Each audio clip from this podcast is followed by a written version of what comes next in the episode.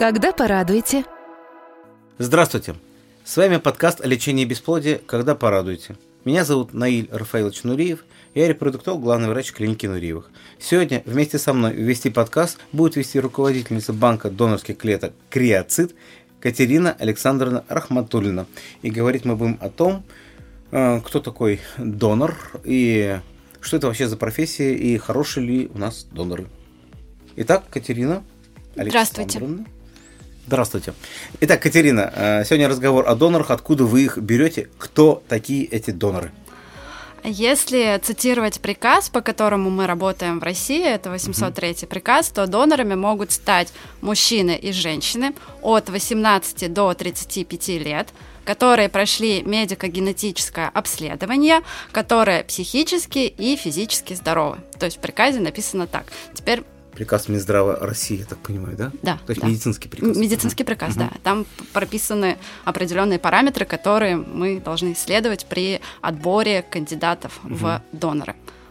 Думаю, мы можем поговорить отдельно про каждый критерий. Первый критерий – это возрастной критерий. Он четко прописан в приказе, что доноры – это люди от 18 до 35 лет.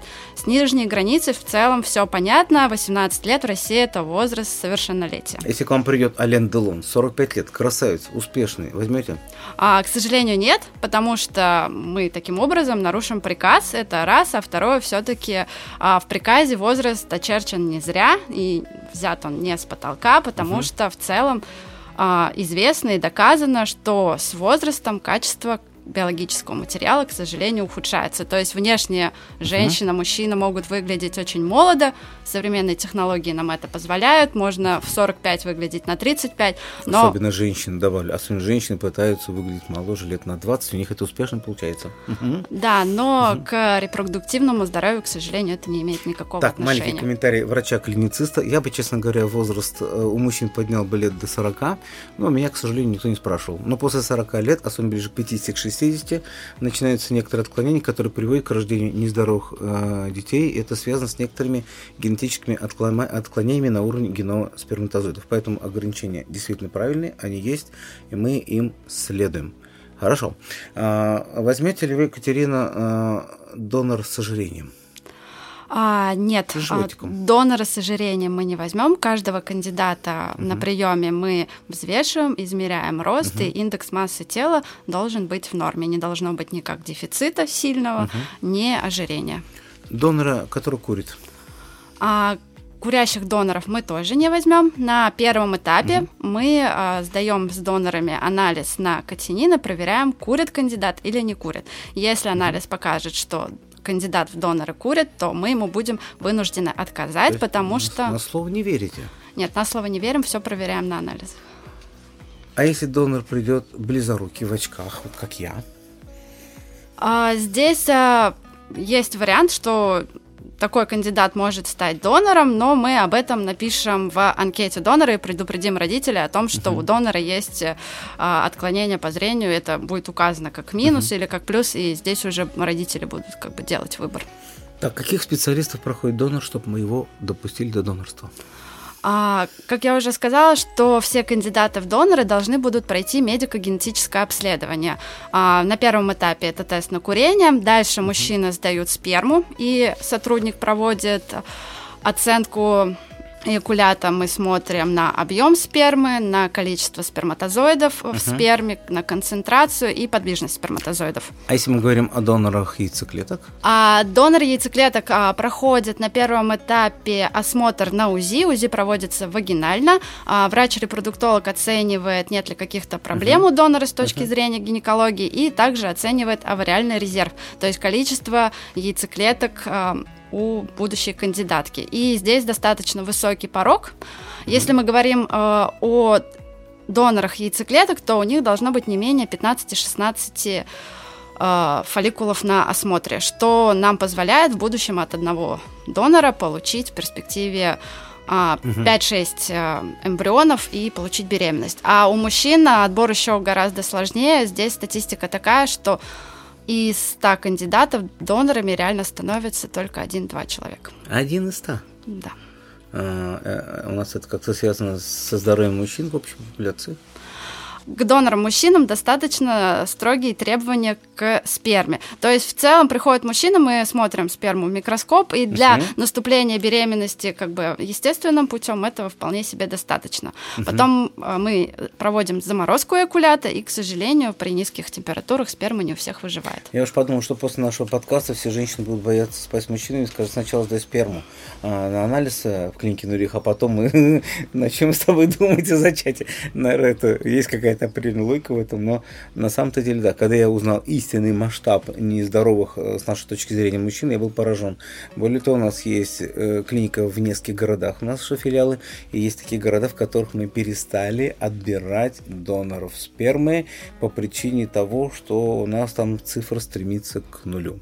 А дальше угу. расскажу, что еще проходят, какие обследования кандидаты в доноры. Угу. А, следующий анализ это анализ на генетику. Доноры, кандидаты в доноры обязательно сдают анализ на кариотип и анализ на носительство наиболее частых мутаций, например, это тугоухость угу. или спинальная амитрофия. Угу. А, после этого анализа а, все кандидаты в доноры проходят консультацию генетика, генетик дает свой допуск угу. о том, что кандидат действительно может быть донором. Э, да. комментарии врача, ага. Э, нейросенсорный тугоухость, э, муковисцидоз и так далее. Есть определенные группы заболеваний, которые в нашей местности встречаются достаточно часто. Часто это 1 на 7,5 тысяч, 1 на 15 тысяч. То есть для того, чтобы ребенок не родился вот с такой частотой, есть лабораторные исследования, мы их делаем у всех доноров, для того, чтобы была профилактика рождения такого ребенка. Есть заболевания редко встречающиеся, 1 на 100 тысяч, 1 на 50, их мы не контролируем, иначе если мы делать будем анализы на все случаи, у нас не останется ни одного донора. То есть мы это уже проходили, увы, есть определенный в данном случае компромисс. Катерина, а что по поводу групп крови и, и вообще резуса? Учитываете ли вы резус и нужен ли оно нам?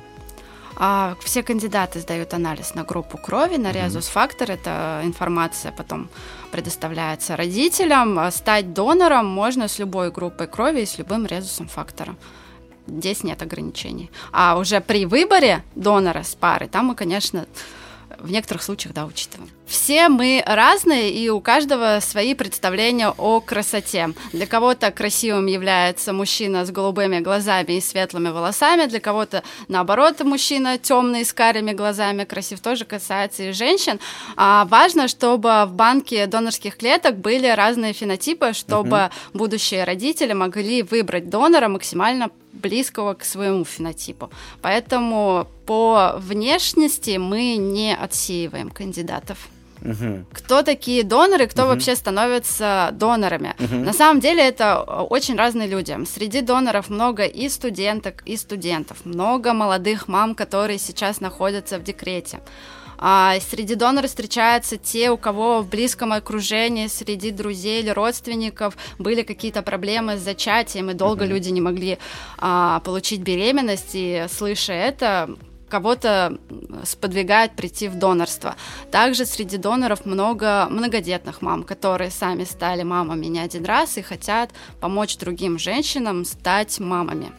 Если мы говорим про образование, то здесь а, тоже все достаточно по-разному. У кого-то среднепрофессиональное образование, но много доноров с высшим образованием, которые закончили, как бы, ну, как у нас в Казани считаются престижными вузами.